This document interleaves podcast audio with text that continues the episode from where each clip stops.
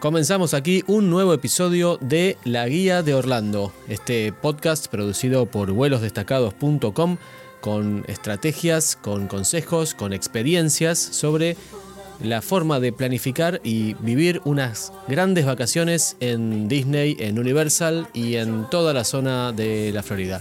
Bienvenidos. Así es, ¿qué tal? ¿Cómo están? Como saben, todos los episodios van a abordar una temática en especial y los van a poder encontrar a todos ellos en www.vuelosdestacados.com barra podcast. Hoy eh, iniciamos aquí un ciclo de episodios en los cuales vamos a desarrollar puntualmente cada uno de los grandes parques. Como corresponde, como Disney manda, vamos a comenzar por Magic Kingdom.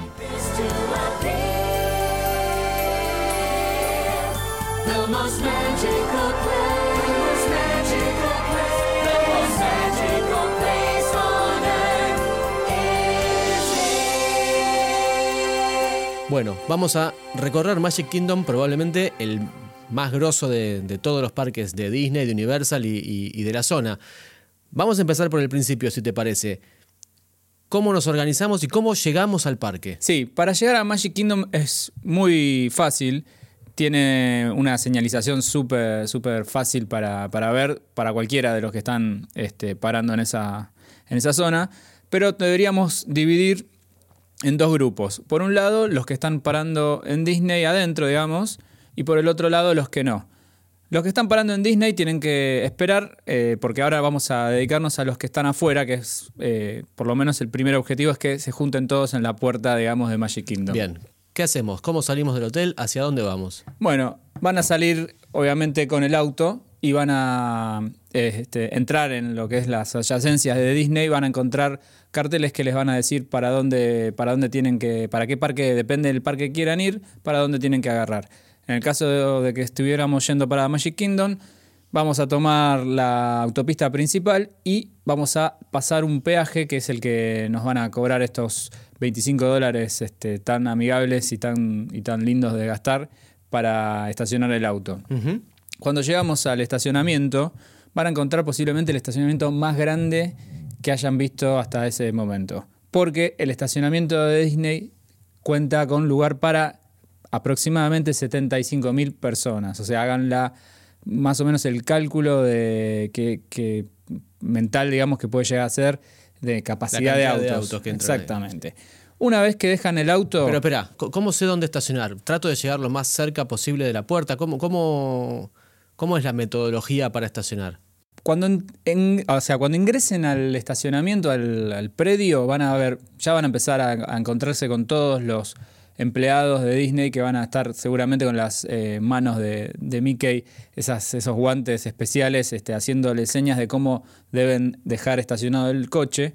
Obviamente que los van a tratar de eh, juntar a todos los autos que están ingresando en un mismo sector. A medida que ese sector se va llenando, van a ir habilitando otros sectores. No es como en un shopping acá que no, vos no decidís hasta, encontrar algo más fácil para más cerca, más cómodo, no. No, y es más, les vamos a les voy a recomendar que presten atención al mecanismo que tienen ellos para organizarse en el estacionamiento porque si fuese así en cualquier lado del mundo todo sería mucho más fácil ellos deciden dónde estacionás y cada vez que una plaza se ocupa, ellos avanzan un poco más y te ofrecen que el que siga, digamos, eh, estacione en el al lado y así sucesivamente.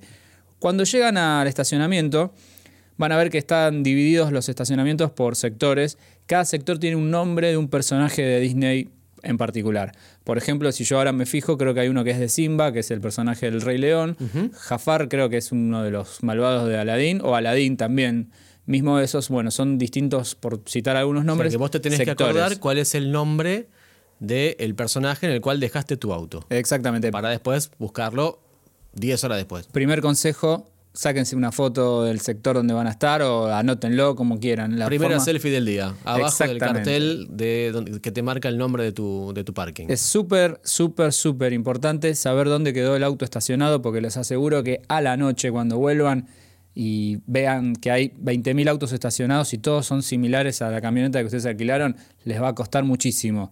Y nadie quiere que en ese momento tengan que pasar más tiempo todavía buscando el auto. O sea que primer tip, anótense por favor dónde dejaron el auto estacionado, en qué sector. Bien, ya saqué, me, me saqué la foto abajo del cartel y ¿qué hago? Tengo que caminar mil millones de kilómetros hasta llegar a, a la puerta del, del parking. Bueno, eso depende mucho del horario en que ustedes lleguen. Si ustedes llegaron muy temprano, es muy probable que el auto quede estacionado muy cerca del Ticket Center, se llama. Este es el lugar donde eh, se reúnen, digamos, la mayor cantidad de las personas y avanzan hacia el Magic Kingdom. En ese lugar, digamos, si llegaron temprano, seguramente el auto quede cerca y puedan ir caminando hasta ese center, eh, Transportation Center, perdón. Si no llegasen temprano y ya hay muchos autos estacionados con antelación, van a, van a, tener que usar, no, no. Disney todo lo piensa antes y obviamente la idea es que ustedes eh, tengan el mejor de las experiencias, la mejor de las experiencias, entonces va, va, a pasar una especie de tram, le dicen ellos, que es un auto, como un tractorcito que remolca coches eh, con asientos especialmente este, diseñados como para que puedan moverse entre, entre las filas de los autos. Este, este especie de, de trencito. de trencito, más que nada, sí, exactamente. Digamos que circula este, por todas las adyacencias del estacionamiento, recolectando pasajeros que, que, bueno, gente que han dejado el auto estacionado y que, y que se suben ahí. Y bueno, ese trencito lo que hace es llevarlo hasta el Transportation Center. Ok. Esto es eh, constantemente, todo el día, o sea que si, si no llegaran, porque he visto muchísimos turistas tratando de alcanzar el trencito y no llegaban, no pasa nada. Tres minutos después viene uno nuevo. O sea, no, no, no van a perder mucho tiempo en este, en este momento, digamos. Bien, me subo al trencito, me deja en la puerta de, de, de la, la, puerta principal. Entonces, ahí no, ya estoy adentro del parque. No, llegás al Transportation Center, digamos. Ticket and Transportation Center. Ese es un lugar donde para aquellos que, que, no han sacado entradas, ahí es donde pueden sacarlas. Obviamente ya lo dijimos en otros episodios, no es recomendable sacar la entrada eh, ahí porque va a ser mucho más cara que si lo hubiesen sacado este, online. Uh -huh. Y casi creo yo que casi ningún eh, turista, por lo menos en Sudamérica, llega a esa instancia sin haber sacado la entrada. Pero se puede. En el caso que no si lo hayan comprado, puedes hacerlo. Exactamente. Y ahí, ese lugar es un centro, es una terminal en realidad con dos este, medios de transporte principales para llegar a finalmente a Magic Kingdom. Por un lado tienen el famoso monorriel que creo que lo han visto en todas las eh, en todos los videos referidos a, a, Magic Kingdom o a Disney. Es un monorriel eh, que calculo que hace 20 años era súper novedoso, ahora está un poquito más anticuado, pero no deja de ser este, uh -huh. pintoresco. Y por el otro tienen un barco, sin, sin mayores este, detalles, es un barco común, mucho más lento obviamente que monorriel, pero que también hace un recorrido eh, directo hacia Magic Kingdom. La diferencia entre uno y otro, la verdad, no, no es muy sustancial, digamos. O sea, es, por decirlo de alguna manera, si vos querés ir en el monorriel, podés ir más rápido, que, pero quizás se demora más este, porque lleva más gente, o quizás el, barco es más lindo porque vas eh, mirando el paisaje de, de, la zona. Yo recomiendo, si quieren probar los dos, hagan uno a la mañana y a la vuelta toman el otro. O si quieren, este, usan el mismo. No hay gran diferencia, digamos. Muy bien. Ahí sí llego a la puerta principal del parque. Ahí en ese momento, cuando bajan de estos, de estos, cualquiera de estos transportes, se van a encontrar sí, con los con los pasajeros, con los huéspedes que están parando en Disney, que ellos llegaron directamente hasta esa puerta, uh -huh. bajándose en el bus que recorre todos los hoteles de Disney. Okay. Ahí se pueden felicitar, se pueden, este, pueden comparar a ver quién está más cansado o quién ha gastado más y reírse y burlarse del otro.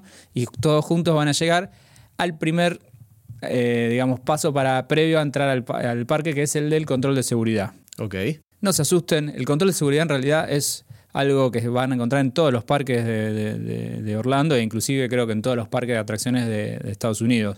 Es básicamente un control eh, muy superficial de lo que están llevando, digamos, hay determinados este, agentes de seguridad, por así decirlo, devenidos en una especie de policías que tienen unos palitos que son como, como los palitos para tocar la batería, que los usan como utensilios especiales para poder abrir eh, los bolsos y las carteras de todos los pasajeros, pasajeros perdón, de todos los huéspedes o los que vayan a los visitantes que están ingresando en el parque, a ver si hay algún tipo de elemento que esté prohibido de ingresar. Recordemos que Por no ejemplo, se puede. No, que se, no puedo entrar. No pueden ingresar armas, no pueden ingresar eh, cuchillos al- elementos filosos, tampoco pueden ingresar este, ni drogas ni alcohol, así que todas esas cosas, si ese día Quedan en el hotel. quedarán en el hotel o quedarán en el barco de Disney. Rápidamente, ¿puedo in- ingresar comida? Bueno, ahí es, este, es un tema que siempre ya nos vienen preguntando, volvemos a, a explicar.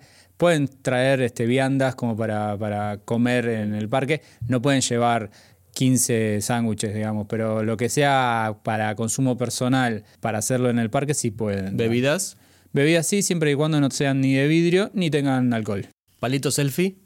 Palito selfie está súper prohibido en, en todos los parques en realidad de Orlando, así que por favor no, no insistan con eso. Piensen que es súper peligroso que estén con un palito arriba de una montaña rusa.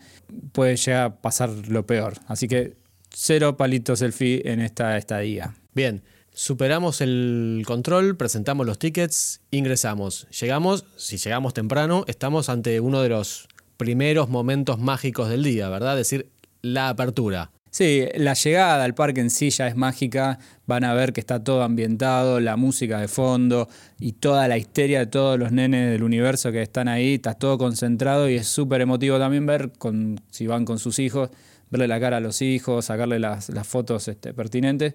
Y es eh, un momento de los que nosotros podríamos eh, decir mágicos, de verdad. Bueno, lo que es el- la, la primera instancia en el parque, si es que llegaron a primera hora, van a poder presenciar el show de apertura. Este show va cambiando de acuerdo a los años. En, mi caso, por ejemplo, yo presencié un show que se daba antes de ingresar al parque, que era con una estación de trenes que hay. eh, Magic Kingdom tiene un tren que recorre circularmente el parque y en esa estación aparecía Mickey con, con todos sus este, personajes, también con todos sus amigos reconocidos y bueno, y armaban un- una especie de musical muy, muy chico y tiraban un par de fuegos artificiales y abrían el parque. Ahora eso se mudó y está en el castillo de Cenicienta, que es el castillo emblemático de Magic Kingdom.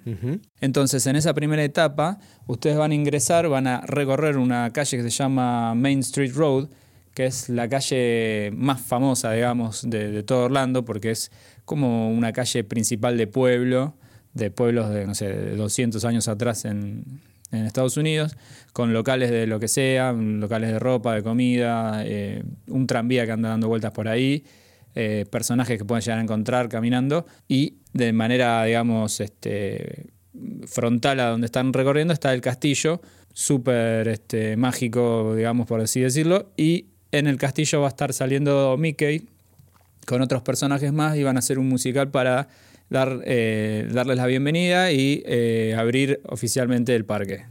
Probablemente hayan hecho esta mudanza eh, por la cantidad de gente que se agolpaba para ver el show. Con el, digamos, cada vez es más la cantidad de gente que llega temprano para ver esta apertura, con lo cual en vez de hacerlo antes de ingresar y, y luego del show abrir las puertas, ahora abren las puertas y el show tiene lugar adentro, ya en la zona de la, la plaza principal, digamos, la que está frente al, al castillo.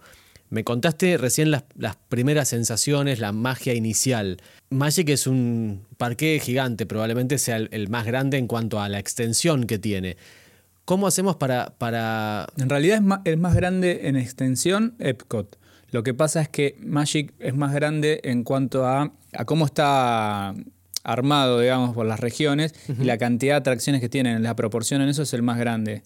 Pero sí, igual los dos son súper súper grandes y te lleva todo el día a recorrerlos. Ok, la pregunta era, ¿cómo hago para ubicarme adentro del parque? ¿Qué hago un mapa? ¿Cómo, cómo, cómo me, me manejo en ese aspecto? Bueno, en la era analógica, por así decirlo, era fundamental tener un mapa del lugar. Cuando vos entrabas, siempre había eh, al lado en la puerta un sector con mapas y cada, y cada mapa tenía eh, la banderita del idioma que refería. O sea que Eso sigue estando. sigue estando. Súper recomendable, sigue siendo súper este, recomendable e inclusive eh, los mapas son gratuitos, o por así decirlo, ya están incluidos con lo que hemos pagado, entonces no es que necesitas, eh, puedes solo tomar un mapa. Puede cada miembro de la familia puede agarrar un mapa por si quieren, no sé, interactuar y ver y organizarse un poco a ver cómo está cómo estaban distribuidas las atracciones del parque.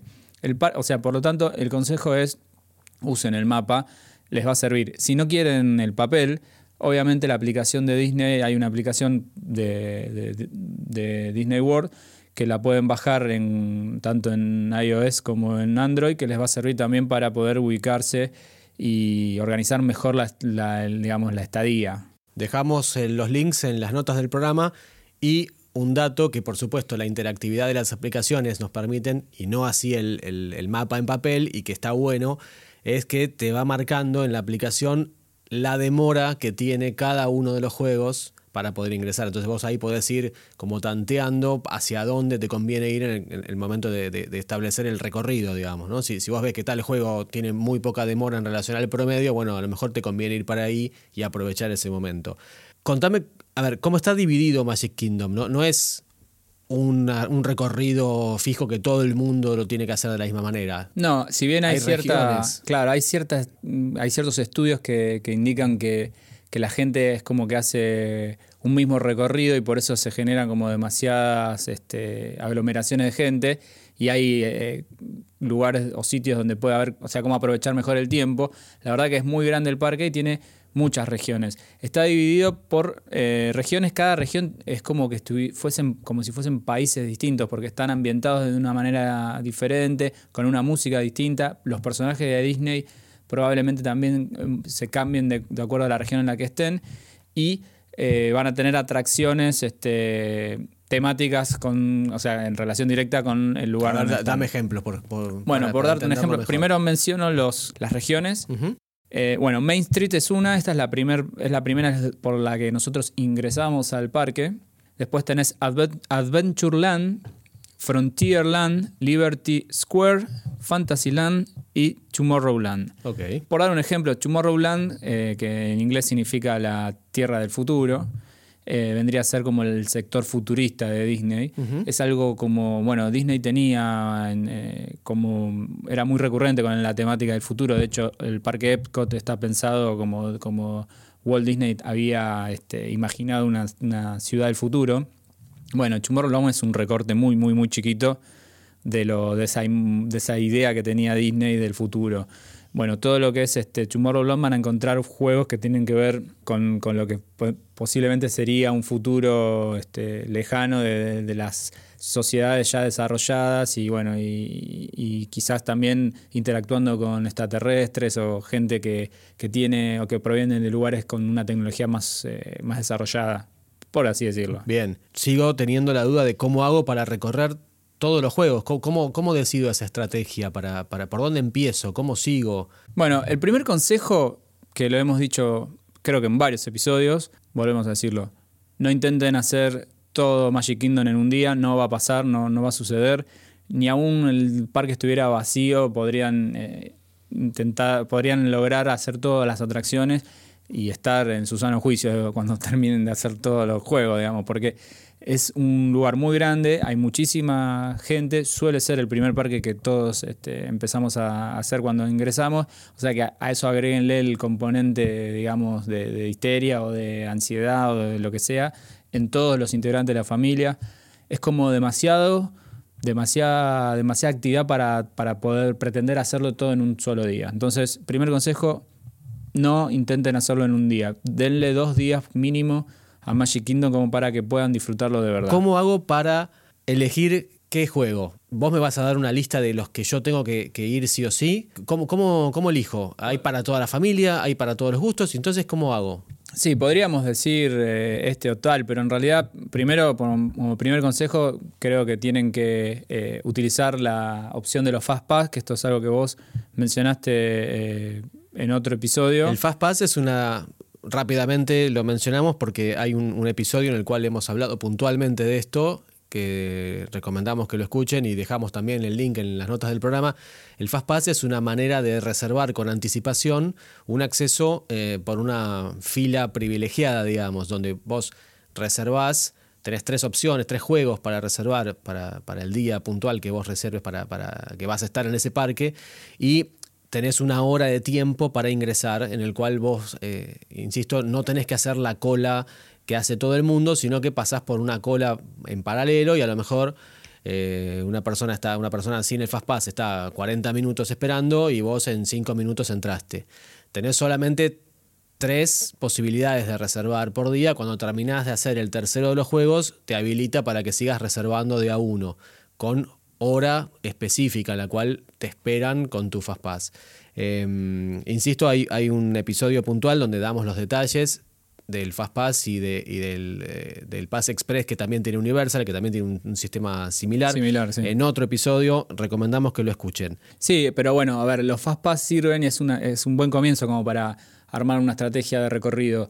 Si nosotros tenemos Fastpass y ya sabemos los horarios de cada, de cada juego en el que ya reservamos, entre comillas, nuestro lugar, lo ideal sería recorrer, eh, digamos, medianamente cerca de ese juego principal que, ya reservamos, intentar hacer las atracciones eh, de la zona. De la zona, claro, porque si no nos va a pasar lo que pasa con mucha gente, que es, tengo un fast pass eh, en una región y yo estoy en una que está, no sé, a 20 minutos caminando de ahí y tengo que cruzar todo el parque en el cual no voy a poder usar las atracciones para, para aprovechar. Y además estás con el estrés de, que no llegás, cosa que no es tan así, pero, pero uno le, siempre le da la sensación de que vas a llegar tarde. Hay muchísima gente, por lo general hace mucho calor, estás con los chicos, además cuando vas caminando a lo mejor vas a cruzar por zonas que todavía no conociste con lo cual las estás viendo por primera vez en ese momento y te, va, te van a dar ganas de, parar o de entrar o de subir a ese juego. A lo mejor los chicos quieren ir a un juego que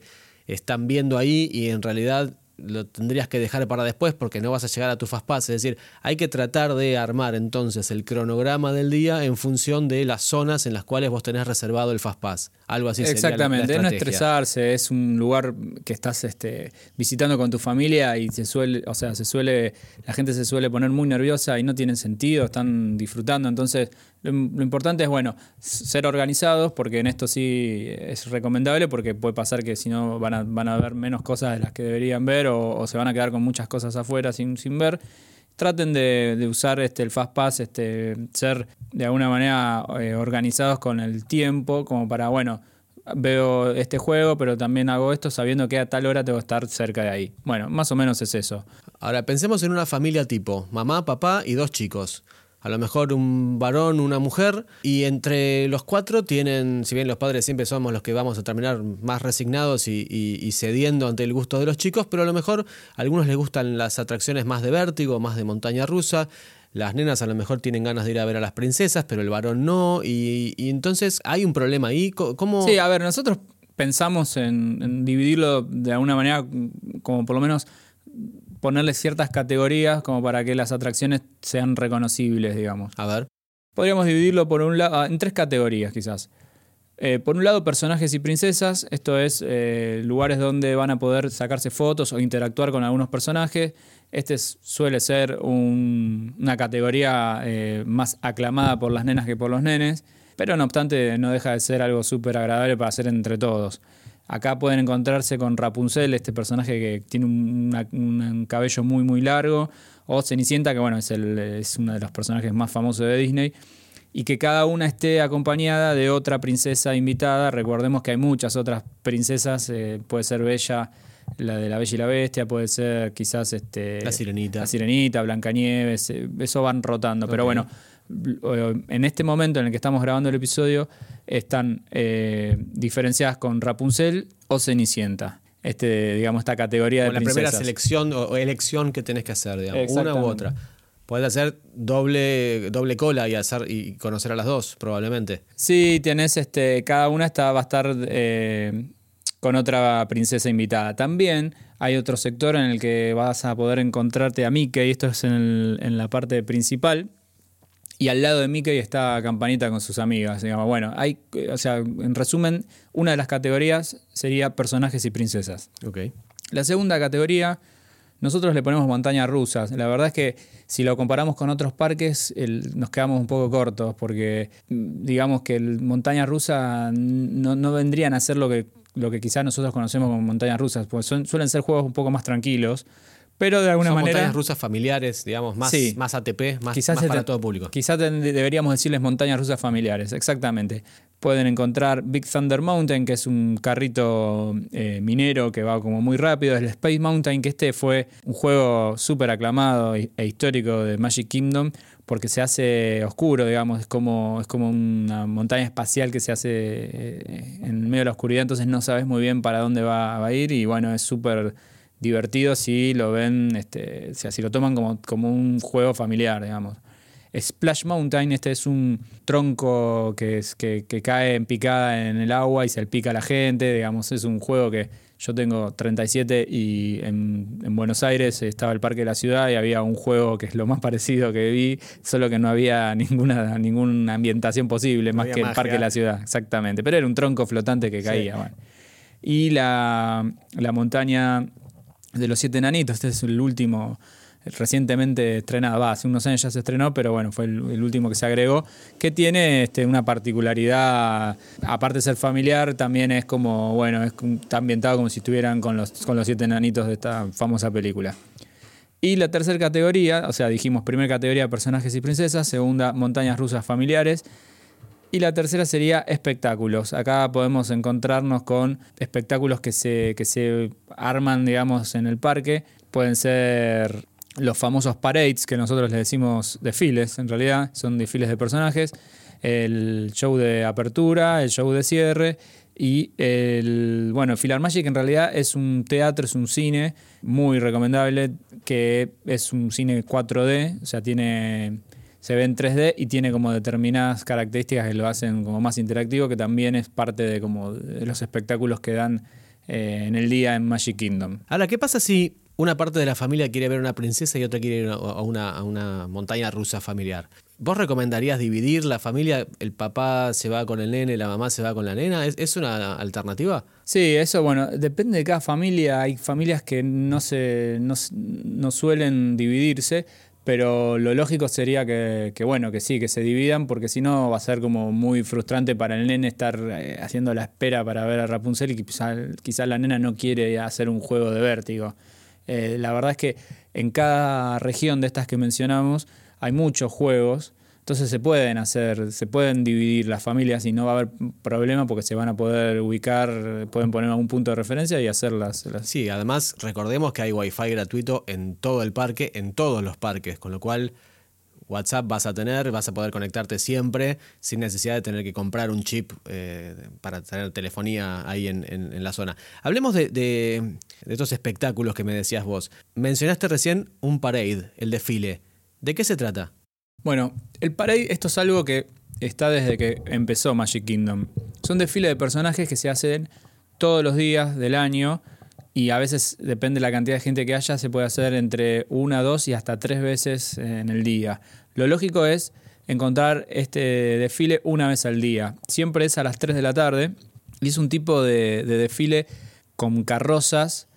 Van cambiando las temáticas de acuerdo al año que lo van haciendo y van cambiando las canciones, pero básicamente es el desfile de personajes de Disney en carrozas súper este, acondicionadas, digamos, y, muy coloridas, como para que a todos los chicos les llame la atención. Y van a poder encontrar a los personajes principales eh, saludando desde la carroza o incluso algunos bajando y saludando eh, o chocando las manos con los, con los, este, con los chicos o haciendo alguna monería, si en el caso de, depende de cada personaje. Este tipo de desfile dura aproximadamente media hora y se da en casi, casi sería tres cuartos de parque. O sea, tiene un recorrido, van a encontrarlo en el piso, van a ver eh, cómo lo van eh, delimitando los, los, miembros, digamos, los empleados de Disney antes de que empiece a, recorrer el desfile. Y suele estar, suele, suele estar muy bien eh, organizado para que la gente sepa que en ese momento va a pasar una carroza y no van a cruzarse, digamos. Eso, en eso suelen ser muy organizados. Ahora, ¿el parque sigue funcionando el parque sigue funcionando todo el para que pase el, No, porque hay gente que no le, no le debe interesar o, mucha gente aprovecha ese momento para hacer los juegos que más este que más cola tienen o que más, más gente suele haber, entonces seguramente van a conseguir hacerlo en menos, menos tiempo de espera. Eh, no, no, pero suele ser un evento que la mayor parte de la gente se detiene a verlo, entonces lo, lo, lo arman de esa manera, lo arman como para que justamente la gente no esté en el medio de la calle caminando, sino que esté en los costados viendo cómo pasan los personajes. Otro momento, quizás el más esperado, ¿no? O al menos es el, momento en que vemos las fotos en todos lados, los, los, miles de videos que andan dando vuelta, y es el cierre. ¿Cómo es el cierre? ¿Hay, ¿Hay, que prepararse para el cierre? ¿Hay que buscar ubicación con anticipación? ¿Cómo, cómo hago para disfrutarlo de la mejor manera sin perderme nada. ¿De qué se trata? El, cierre suele ser entre las 8 y las 9 de la noche. Uno cuando piensa en el cierre siempre piensa en los famosos fuegos artificiales, que son realmente espectaculares y nada de lo que hayan visto en videos o fotos este, les va a parecer igual si lo viven eh, en carne propia. Se puede ver de distintos lugares, pero obviamente que lo recomendable es acercarse al castillo, que es donde, donde parten digamos, estos fuegos artificiales, y además previo al cierre de fuegos artificiales siempre hay unas proyecciones este, muy, muy coloridas y muy interesantes sobre el castillo este, cuando, cuando empieza la ceremonia, por así decirlo. Lo, aconsejable es estar en, la parte central, digamos, en la Main Street Road y poder eh, apreciar todo el castillo este, en su plenitud, digamos. Estos, estos cierres son todos los días también, siempre son entre las 8 y las 9 tienen que confirmar el horario el día que van para, no perdérselo. Y va a ser alucinante, o sea, va a ser algo que les va, les va a encantar. Lo, aconsejable es, eh, sepan que se va a agrupar casi todo el parque, porque esto es algo que creo que muy poca gente se, lo pierde. Esto es algo que por lo menos suele, suelen ser casi todos los que están ahí dando vueltas se suelen juntar, también quieren verlo todos en el castillo, entonces va, va a ser un momento de mucha, mucha concentración de gente, o sea que traten de, ir un poquito más eh, temprano que el horario en el que empieza el, digamos, la ceremonia, si es que quieren verlo de la mejor manera, obviamente. Hay mucha gente que cuelga a los hijos arriba o se intercambia hijos con otros que están ahí dando vuelta y suele ser bastante caótico. Vayan al baño antes. Vayan al baño antes. Eh, con los chicos lo mismo, o sea, sepan que por ahí además los chicos quizás ya están muy cansados de todo el día, o sea que puede ser... A lo mejor es una buena alternativa comprar algo para comer, sentarse con 15, 20 minutos de anticipación, te sentás ahí en el piso, ya tenés el lugar reservado, descansás un poco, comes algo y después podés ver el, show con, con mayor tranquilidad. Hablando de comida, ¿qué opciones tenemos para comer adentro del parque? Hablábamos antes que a lo mejor podemos entrar un tupper con unos sándwiches para, cada integrante de la familia, con un poco de agua y qué sé yo, porque los precios sin duda, que la diferencia de precios se nota muchísimo si compras el sándwich y lo armás en tu hotel que si compras ahí adentro. Pero ¿cómo, ¿cómo puedo organizarme para comer? ¿Qué lugares hay? ¿Qué tipo de precios? En todo el parque van a encontrar muchísimas opciones para, para comer.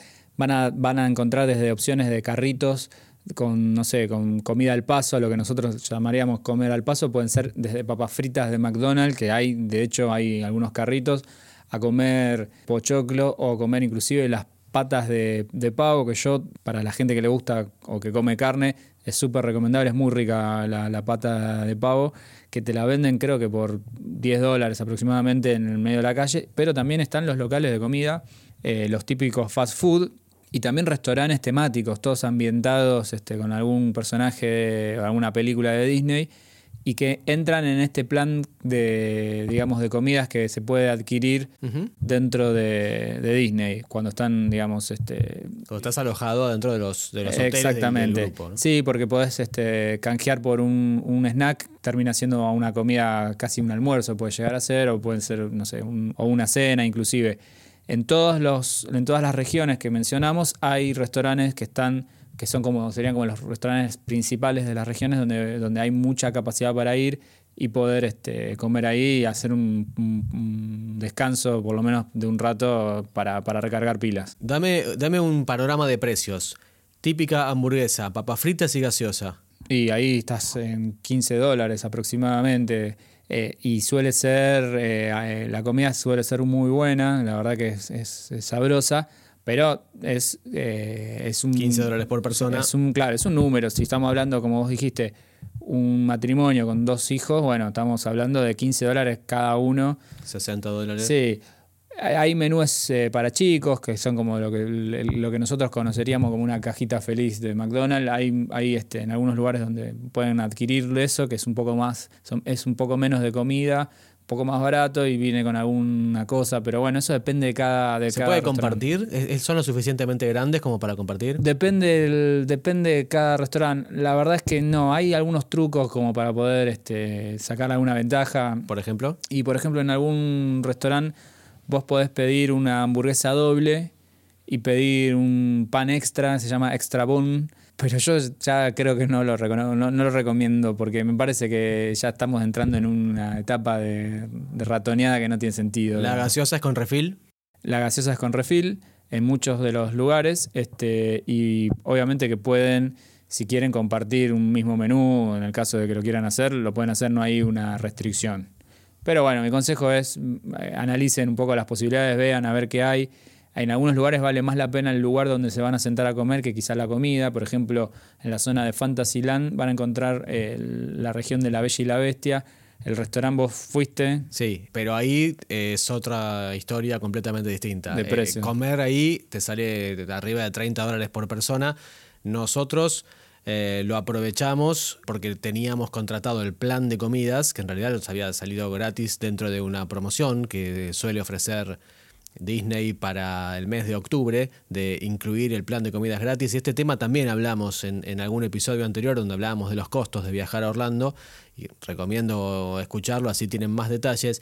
La cuestión es que incluía ese plan de comidas una cena en este super restaurante temático que es adentro del castillo, que vos tenés que reservarlo con mucha anticipación porque realmente no, no se consigue.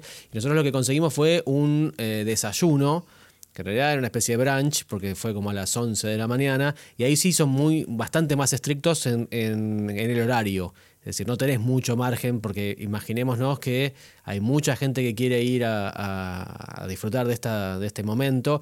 Estás en el medio del castillo, es un salón gigante, todo decorado como el, gran salón de donde después se realiza el baile en la película de La Bella y la Bestia, y están los mozos también, todos este, con los disfraces de, de- La Bella y la Bestia. La comida está a 10 puntos, el, el brunch es perfecto. Te diría que eso te ahorra el almuerzo si, si te toca, como el, digamos, a lo mejor si te toca a las 9 de la mañana, eh, además de que va a ser más difícil para que llegues, no te va a dar como para ahorrarte el almuerzo, digamos. Para nosotros nos tocó a las 11, con lo cual te dan mucho pan, te dan mucho queso, te dan mucho jamón, hay este, mucha variedad, hay mucha variedad de frutas también, entonces eso ya nos ahorró tener que almorzar. Es una super experiencia, vale la pena, hay que aprovecharlo siempre y cuando tengas el plan de comida. Si lo tenés que pagar, bueno, ahí Bueno, se, se te va a complicar un Si poco lo tenés más. que pagar, eh, también tenés la taberna de Gastón, se llama, que es este, un personaje, para los que vieron la, la película de La Bella y la Bestia, es el, es el personaje, digamos, el enemigo eh, del protagonista y el que es pretendiente también de, Bella. Bueno, hay una, eh, una taberna que se llama Taberna de Gastón, donde pueden comer quizás este algo más al paso, es un lugar donde pueden tomar café, pueden comer alguna porción de torta o de algún muffin. Pero bueno, a eso iba con, con que quizás el ambiente, cómo está armado el lugar, es- vale la pena, inclusive si la comida tampoco es 10 puntos, qué sé yo. Es, es más que nada para hacer una parada y después seguir recorriendo. Julián, yo sé que vos te emocionas mucho hablando de comida, pero te invito a que volvamos a las atracciones, que se supone que es lo más importante del parque. Sí, estoy haciendo Julián, un esfuerzo para no terminar favor. hablando de comida. ¿Cuáles serían, a tu criterio, las atracciones esas que decís, mira, no te las podés perder? Bueno, a ver, armamos una selección. Seguro que alguna va a quedar afuera, pero... Y esto siempre es eh, subjetivo, sin duda, ¿no? Exactamente, sí, obviamente. Hagamos un promedio de, de- de- para todos los gustos. Es más, lo, lo mejor sería eh, que haya gente que, que, bueno, que nos comenten, mira, eh, yo fui a tal lugar y ustedes no lo mencionaron, me, me gustó mucho más o Bien, cosas así. Siempre aceptamos las- las opciones. Críticas constructivas, nada, nada, ningún insulto, por favor. Dale, ¿por dónde Bueno, empezamos? La Main Street o calle principal. Aquí es donde, bueno, mencionamos que es cuando al parque, es la parte, digamos, de como, como una calle principal de un pueblo con el castillo de fondo este, en el medio del centro. Ahí pueden hacer fotos súper copadas, digamos, una ambientación muy linda. Está lleno de locales para comprar, hay ropa, chocolates, inclusive venden grillos para comer. Perdón, termino cayendo otra vez en esto de, de- de la comida, pero sí, venden grillos salados en unas cajitas. Esto lo vi, desde, lo vi siempre, cada vez que fui lo, lo volví a ver porque era como que no lo podía creer. ¿Probaste? No, no, hasta ahí llego yo. Que lo pruebe otro, que lo Bien, pruebe bien. Goofy. Yo no lo voy a probar. Pero bueno, hay grillos para comer, hay este, chocolaterías, hay un lugar de, de joyas, inclusive. Es un lugar increíble para ver no solamente la, la variedad de productos, sino además cómo lo tienen ambientado. Bueno, eso, la Main Strip es una de las principales. El que sigue, el, digamos, en el orden de lo que se me va ocurriendo, es el castillo de Cenicienta, que es súper emblemático y que se encuentra justo en el comienzo de Fantasyland, que esta es una de las regiones más conocidas también. Bueno, pueden pasar por ahí, sacarse fotos. Es más, lo- los desafío a que pasen por ahí y no se saquen una foto, que realmente tengan eh, el, Coraje. el coraje de no me voy a sacar una selfie, no voy a pedir que me saquen una foto con el, con el castillo de fondo, a ver si lo logran. Antes hablabas de Filar Magic, dijiste que valía la pena. ¿Qué es un cine 4D? Estamos acostumbrados al 3D. Eh, ¿Qué, qué le agrega la Sí, cuarta dimensión? La cuarta dimensión sería algo así como, como un factor extra eh, en el orden de, la- de- de lo interactivo. En el caso de Filar Magic es un cine en el cual vamos a ver a- al pato Donald este, teniendo ciertos, este, ci- ciertos problemas, cuando no, ¿no? Siempre el pato Donald tiene, tiene muchos, muchos inconvenientes. Bueno, es un, como un musical en el cual el pato Donald aparece en muchísimas películas este, clásicas de Disney que van a poder ustedes reconocer los personajes. En este caso, a la par, digamos, vemos el cine con los anteojos 3D, pero a la par empiezan a suceder situaciones que, bueno, que alertan nuestros sentidos, por así decirlo. Podemos llegar a encontrar este, eh, olores a comida o, que se nos mueva el piso, que nos caiga agua. Siempre todo muy sutil, no es nada, feo. Y a todos los chicos, absolutamente a todos les va a encantar y yo creo que a los grandes también. Bueno, no spoileemos. ¿Qué otro juego indispensable? Bueno, el de los siete enanitos eh, es indispensable. Acá en la mesa polémica. sí, tenemos, tenemos polémica. Para, no, no sabíamos si decirlo si es imperdible o no. Yo creo que sí, porque es familiar y sirve como para que puedan este, divertirse entre todos. Ahí es un juego que quizás sí recomendamos que lo hagan todos juntos, porque no tiene sentido hacer fila para hacer uno. Quizás este, el, el papá con el nene y después recién más tarde la mamá con la nena que se quedó haciendo fotos con las princesas. Es un juego que en general tiene mucha demora, así que bueno, por las dudas recomendamos que lo hagan este, todos juntos. Dame un juego indispensable para los más chiquitos. Para los más chiquitos, favorito de mi hijo en su momento, Dumbo y el playground que tienen para esperar. Este es un juego, el Dumbo es un juego súper sencillo, es típico juego eh, de cualquier parque de diversiones en el cual eh, se suben a un, a un Dumbo, a uno de estos elefantes y da vueltas. Este, la verdad es algo muy sencillo y podés subir y bajar el Dumbo en el que estás moviéndote con unos botones. Esto es súper, súper básico, pero tiene una ambientación circense, digamos, del juego. Tiene un lugar para que los chicos puedan jugar mientras eh, uno espera el turno de subirse a Dumbo, que es fantástico. A los chicos les va a encantar y además les dan un llavero, como, como en algunos restaurantes pasa también, un llavero que se activa cuando ya es tu turno de subirte a Dumbo. O sea, no tenés que quedarte haciendo la cola, digamos. Claro, entonces tenemos ventajas porque primero es un juego familiar, segundo, los chicos muy chiquitos pueden jugar, estar sueltos ahí en este, en este playground, este, esta especie de espacio de pelotero. Y además no tenemos que hacer la fila, que esto es, esto es algo, creo que yo me quedaría a vivir ahí directamente, no, no me gusta hacer fila, no me gusta esperar y es súper, súper sencillo, digamos. Todos de acuerdo que lo peor de, de los parques es, es la cola, ¿no? Exactamente, bueno, Bueno, es súper y ahora recomendable. dame una recomendación indispensable para ya más grandes, para nenes más grandes o adolescentes. Bueno, Piratas del Caribe, este es un juego que en realidad la película se inspiró en este juego. El juego empezó, el juego comenzó antes que la película. Este es el típico juego de, de Jack Sparrow, el personaje principal de Piratas del Caribe, y es una especie de barco que va deambulando en, tierras este, de, piratas, en la época de los piratas. Es un juego muy clásico, antiguo, no, no tiene grandes tecnologías, pero está muy bien ambientado y es súper recomendable, les va a gustar muchísimo. Rápidamente, porque nos, nos vamos de tiempo. Me nombraste un montón de indispensables y me recién dijimos que sin duda lo peor era las colas. ¿Qué te parece si establecemos una, una estrategia de cuáles son estas atracciones las que conviene reservar el Fastpass, es decir, las que más gente aglomeran? Porque lógicamente caminar por la Main Street y recorrer los, los negocios comerciales no, no necesitas reservar. Vos pasás por ahí este, en el momento que quieras.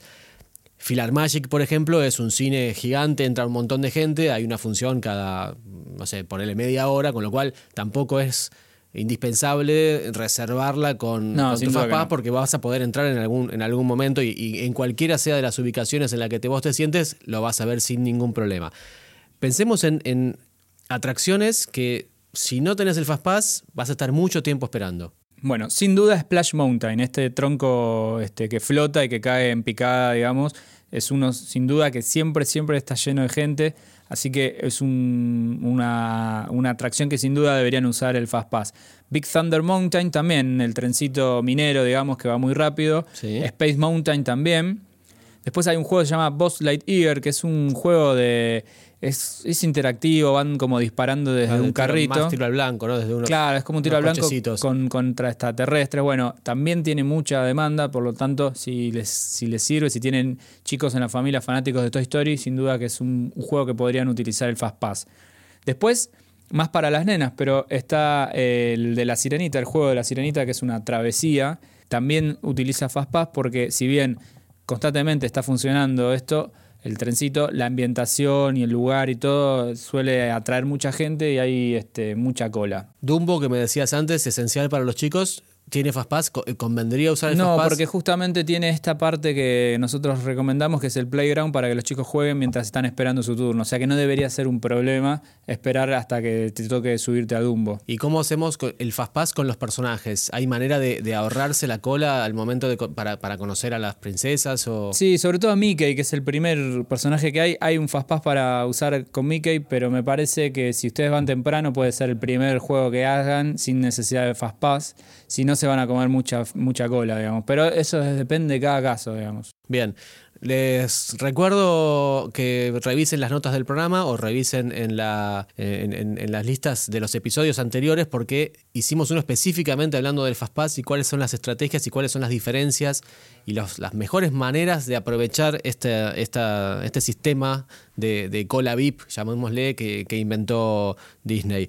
Nos estamos yendo de tiempo. Te propongo hacer un rapidísimo resumen de lo que charlamos en este episodio. Bueno, con consejos súper puntuales. Por favor.